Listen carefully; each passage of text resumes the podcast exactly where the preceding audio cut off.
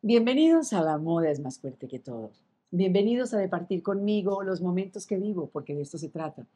De que me acompañen, de que transgresen por donde yo voy, en, estos, en este caso Medellín, Colombia Moda, una ciudad que me inspira, que nos inspira a todos, sobre todo viniendo de Bogotá. Irma no, porque Irma sí viene de Cielos Azules de Miami pero, y de Puerto Rico, pero yo no.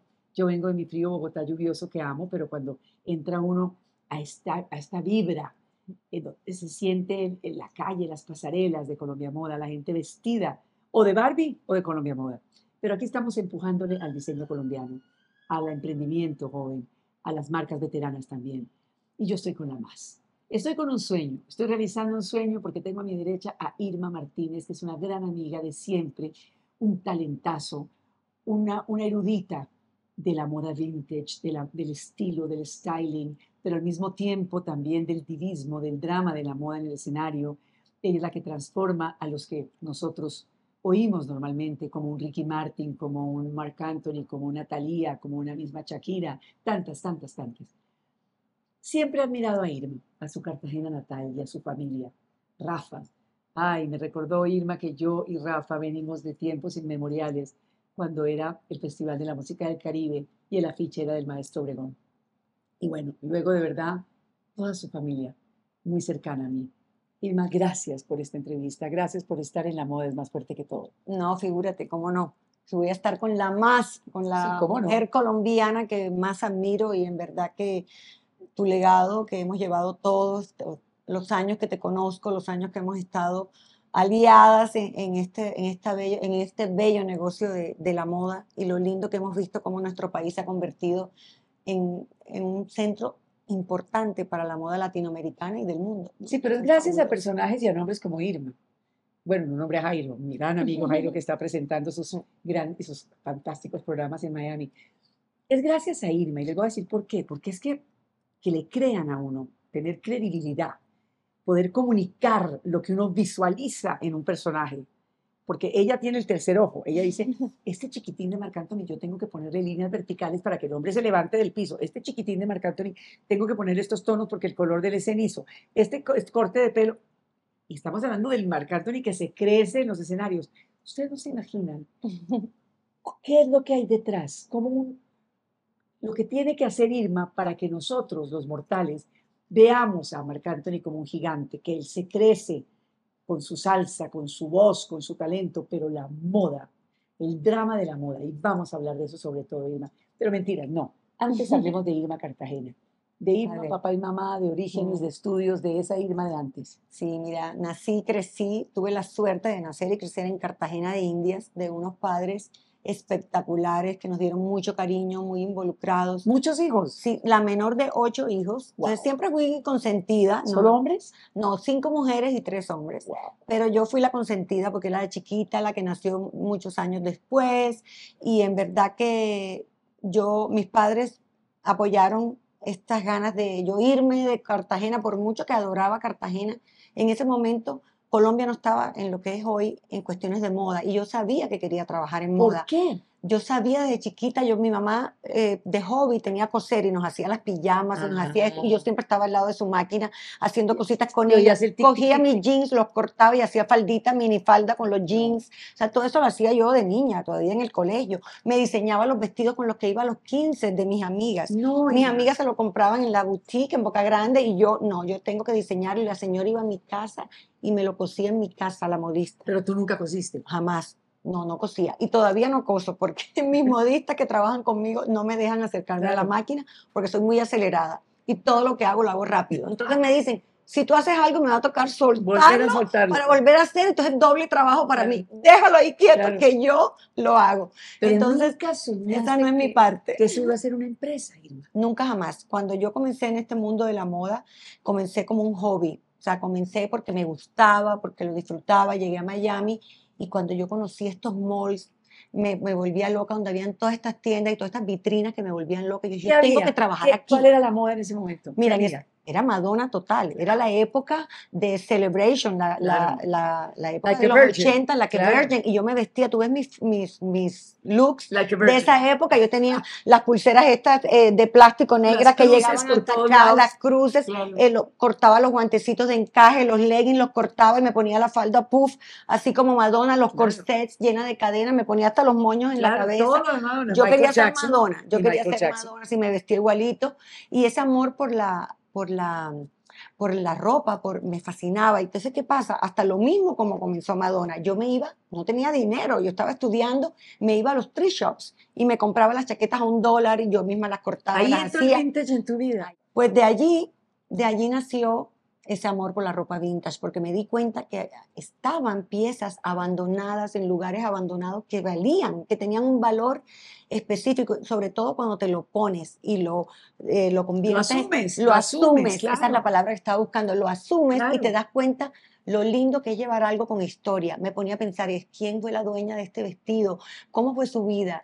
Sí, eh, no, eso quiero la imaginación. Quiero interpretarlo de otra forma, entonces lo cortaba, le pegaba hombreras, eh, le pegaba parches, siempre los remodelaba, siempre. Y todavía es la hora que compro vestidos vintage y, a veces los remodelo. A veces, me da pena porque digo, ay, como este vestido tan bello, yo lo voy a alterar. Pero, pero lo intervienes. Pero sí lo, intervengo, sí lo intervengo. Lo hago propio, sí. Eso era muy una niña muy joven que estaba estudiando qué?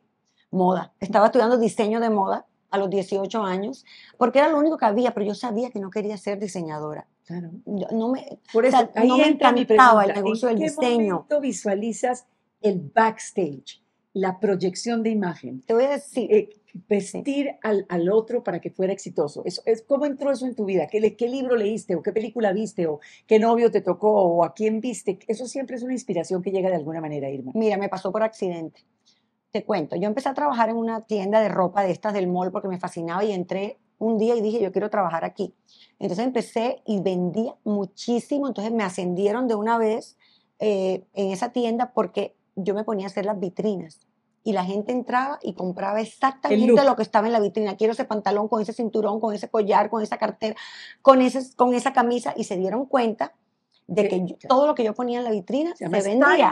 Estaba haciendo estilismo sin saberlo. Entonces, ¿qué pasa? Nosotros ganábamos dinero por comisión y yo lo que quería era vender más y ahí comenzó. Si yo vendía un jean, yo no me gastaba, yo no me ganaba lo mismo que si vendía el jean con el top, porque era por piezas, no solamente la cantidad, sino que cada pieza, que cada vez que tú hicieras una compra, que fuera más de una pieza. Tú hacías el paquete completo. Entonces yo tenía el arte de que yo quería vender más para ganarme comisión, entonces yo venía, si te gustaba el pantalón, te traía la chaqueta, la camisa, la, bufanda, los aretes, el collar, y así empezó mi, mi, vida de estilismo. Apasionante. Por ganarme el dinero. así es, bueno. Entonces descubrí, allí descubrí que yo tenía ese talento, que yo tenía esa facilidad. Bueno, perfecto. Hasta que me venía innato. Hasta ahí lo entiendo y la tienda fascinados contigo, pero ¿quién creyó en ti? Realmente, ¿quién te dijo, venga para acá, señorita, yo quiero usted capitalizarlo. Bueno, mi hermano Jairo, mi hermano Jairo, que era mi roommate, que era con el que yo vivía, porque yo llegué a Estados Unidos y viví con él, y él trabajaba en, en, en EMI Records, y en EMI estaba Ángela Carrasco. Y Ángela Carrasco la acababan de traer de, España. a Estados Unidos a hacer el crossover. Crespita. Y Jairo me dice, Ángela está encantada contigo porque él me la llevó a la tienda y yo le empecé a decir, no, tú te vas a poner esto con esto, con esto. No había estilista, no había estilistas en esa época.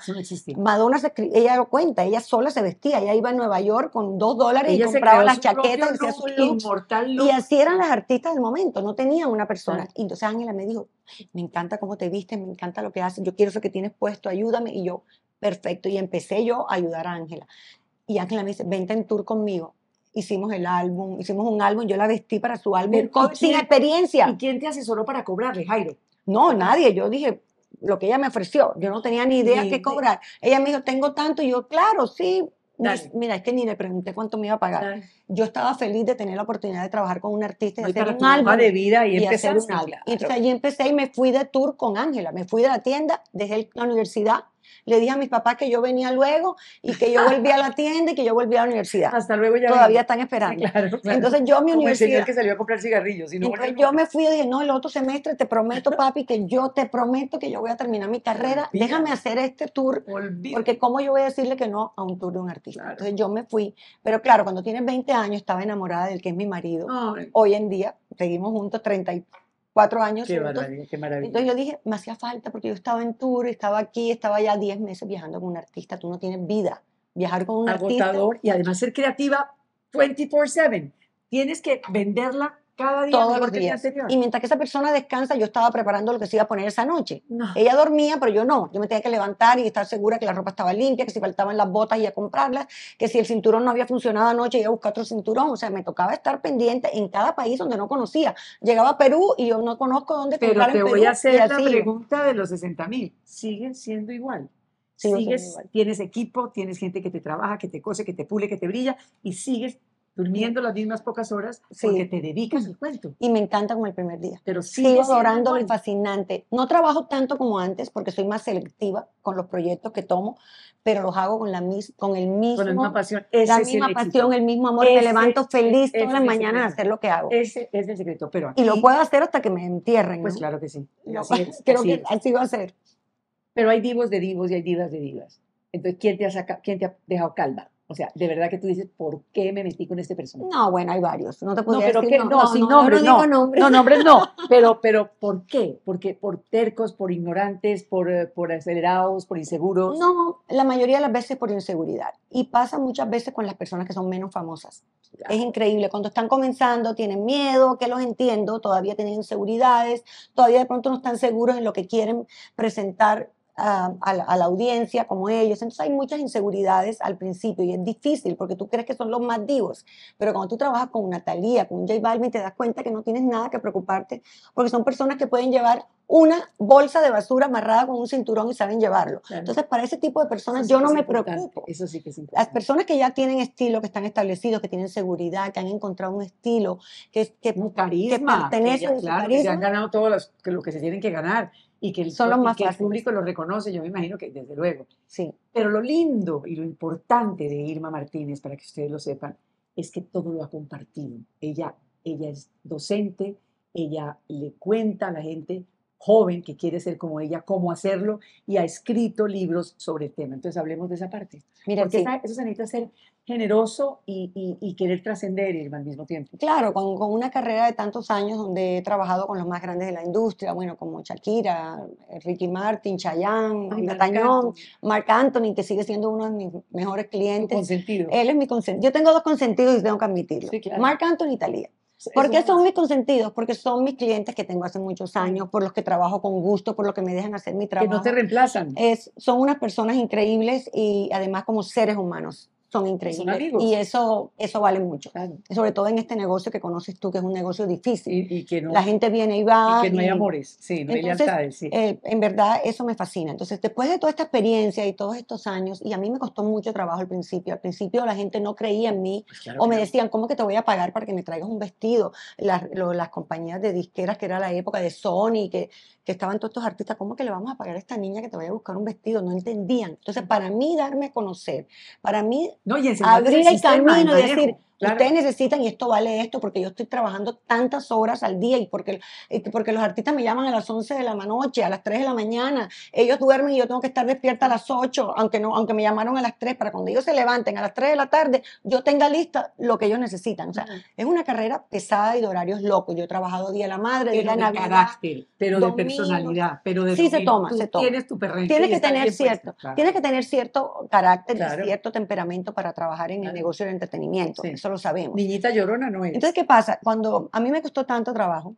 y claro, también yo quería un balance en mi vida. Yo estaba en ese momento acabándome de casar con mis hijos pequeños, entonces yo, yo no quería dejar a mi familia al lado. Entonces, ¿qué pasa? De pronto me tomé más tiempo en, en ser reconocida porque para mí mis prioridades eran mis hijos y mi familia. He podido llegar al éxito un poco más temprano, digámosle así. Pero la estabilidad. Pero no me arrepiento de nada. Porque tengo un matrimonio estable, que es difícil en esta industria. Tengo unos hijos fabulosos, de los cuales no pueden decir que yo no estaba. Que, los Entonces, eso, esa parte yo tuve que decirle, por ejemplo, a Shakira cuando hizo el crossover, yo tuve que decirle a Shakira que yo no podía viajar en tour con ella porque yo sé lo que es viajar en tour con un artista.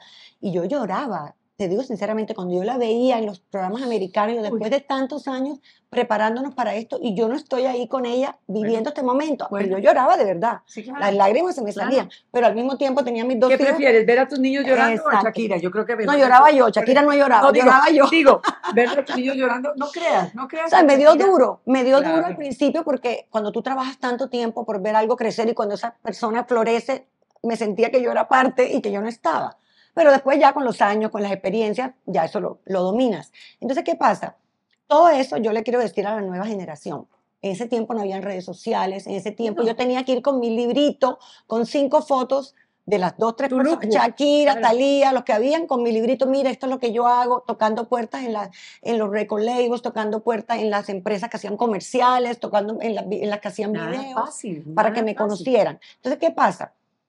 Cuando yo tengo mi, mi, empresa, y mi empresa ha sido muy exitosa, tengo 30 años en mi empresa Trendy Group, que se llama, donde hemos crecido enormemente, donde he tenido muchos empleados, tenía yo un, un programa de pasantía con personas que estaban estudiando en Marangoni o en otras universidades donde ellas vienen a hacer, su práctica conmigo. ¿Qué pasa? Estos estudiantes cuando vienen, yo les doy tres meses de, de pasantía, me decían, todo lo que he aprendido aquí en tres meses no lo aprendí en la universidad en los cuatro años, ni en Parsons, ni, ni en, ni en Marangoni. Y dije yo, porque es que esto es práctica, es diferente la teoría, esta es, una carrera de práctica, esto no es una carrera de teoría, nadie te puede enseñar styling, tú tienes que mojarte las manos.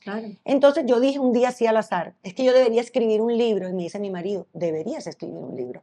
Cuando mi marido me dice eso, esa misma noche no paraba, estaba tan, tan hiperactiva que me tocó grabarme, porque no podía escribir, la mano no me daba, y yo no soy muy buena con la eh, tan rápida, entonces yo me grabé todo el, el libro lo hice grabado y mi asistente me hacía el favor de escribírmelo porque yo era una emoción tan grande que no podía escribir. Lo tengo, lo he gozado, lo he disfrutado, lo amo. Entonces, gracias a eso, y después, ah, pues ya editor y tal, me ayudaron a, a pulir el libro. Entonces, el libro fue un éxito. Entonces, después de este libro, dije, ¿qué más?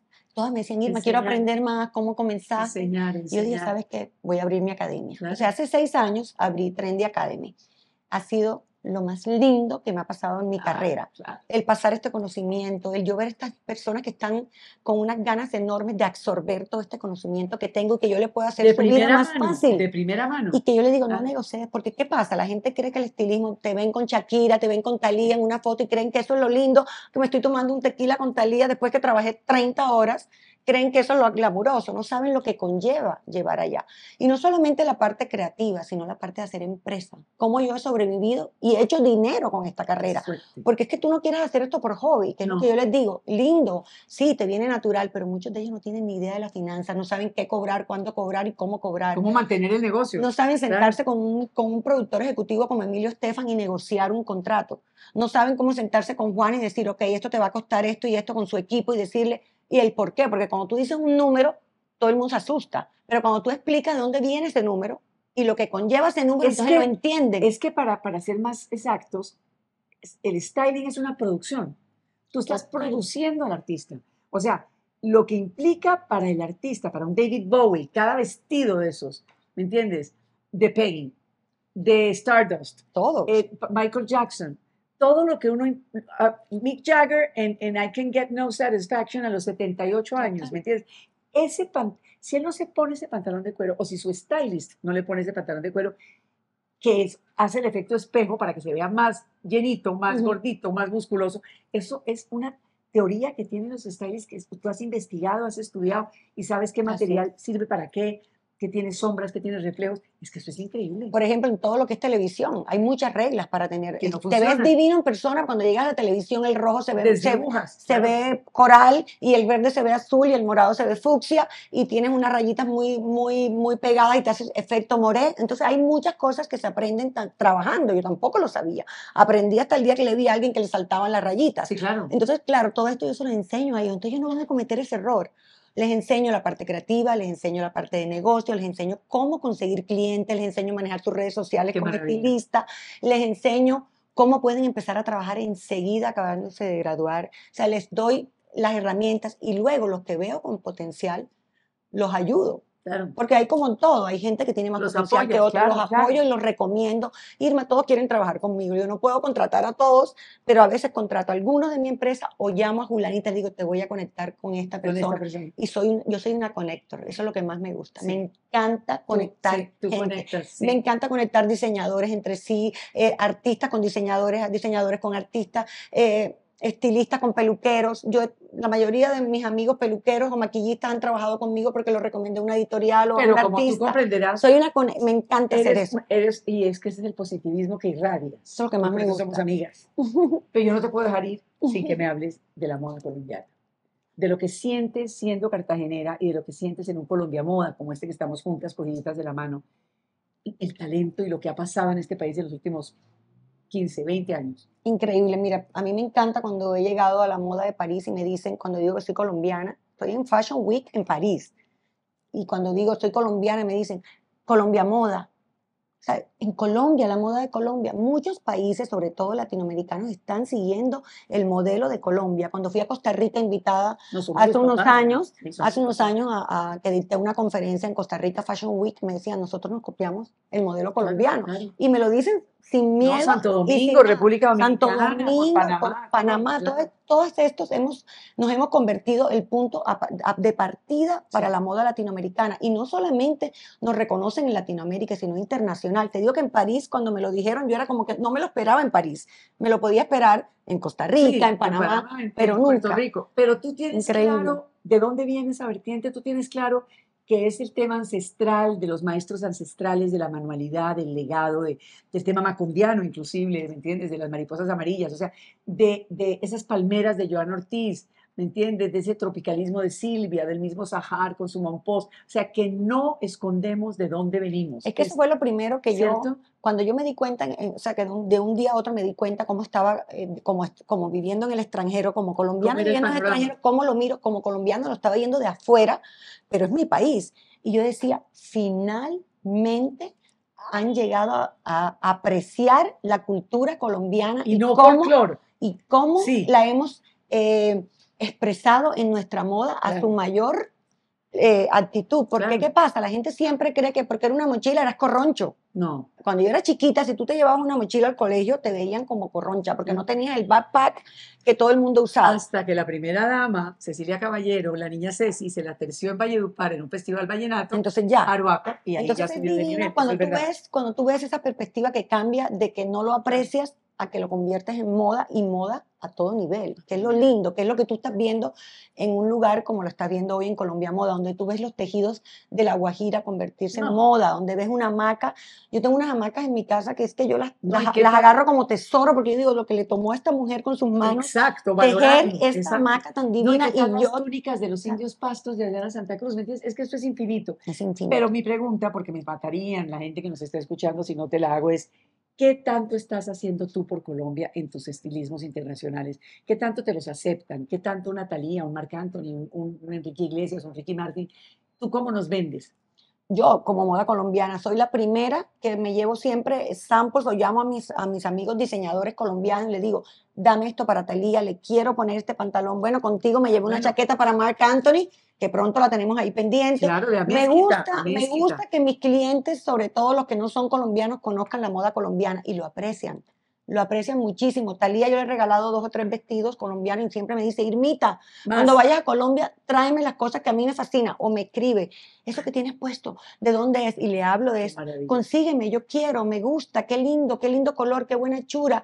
Y le digo, tal, la calidad de moda colombiana te quedas fría. Y le he mandado cantidad de cosas. ¿Y así cuánto no venías a Colombia Moda y a Medellín? A Colombia Moda muchísimo tenía años que no venía muchos Pero años, yo te he visto muchas botas. Yo te he visto muchas botas de Patricia Mejía a ti? Uf, Patricia, ¿cuántas de estas, de estas botas tengo? Mínimo 10. Tengo altas, tengo de este tamaño, tengo unas más altas, tengo unas más bajas. Es que yo a muchos tengo botines. con esto, oye, sí, que nos prestó Patricia a su oficina aquí en Medellín para que yo pudiera capturar a este mujeronón. Es más, les explico, les explico que ese es cuero colombiano hecho a mano, tallado a mano. Talabarteado a mano y cortado a mano. Y sabes que yo trabajo 24 horas con esas botas puestas. No sé si me ves en la foto que yo tenía el jueves, que caminé ese coliseo de Puerto Rico de 8 de la mañana a 2 de la mañana trabajando. De 8 a 2, con mis botas para atrás y para adelante corre. Decía, todo el mundo en tenis. Y tú con esas botas de esta mañana, yo, comodísimas como si fuera un tenis. ¿Ya viste Barbie? No lo he visto. Bueno, no sabes. Cuéntame. Eso será mi siguiente podcast porque a mí mi vida se divide antes de Barbie y después de la película de Barbie. Interesante. Es lo más maravilloso que estoy enamorada de Ken. Yo quiero quitárselo a Eva Méndez. O sea, bueno. de verdad, me parece una apología a la, al futuro de la mujer. A, a Wow, que se a que se desplastifique, a que entienda la importancia de esos primeros juguetes, de ese primer contacto del imaginario de una niña para lo que va a ser como mujer. Estoy segura que tú jugaste con Barbie mucho más de lo normal. Wow. Estoy segura. Estoy con unas ganas, claro que sí, Estoy estoy con unas ganas enormes de ver la película ahora, fíjate, no le había puesto tanta importancia, pero ahora con este comentario tuyo, Pero mi amor divino, es que, es que de verdad yo no sé qué haríamos sin los medios de comunicación y sin aparatos como este. Increíble. Y gracias a Motorola, que está siempre con nosotros en este podcast. Se te quiere ir más. Ay, gracias. Esta conversación podía seguir horas, ¿ah? Tengo tanto que contar, tanto que hablar con esta mujer, pero nos queda otro pendiente, ¿no? Nos quedan muchos pendientes. Gracias, Pilar, qué linda siempre.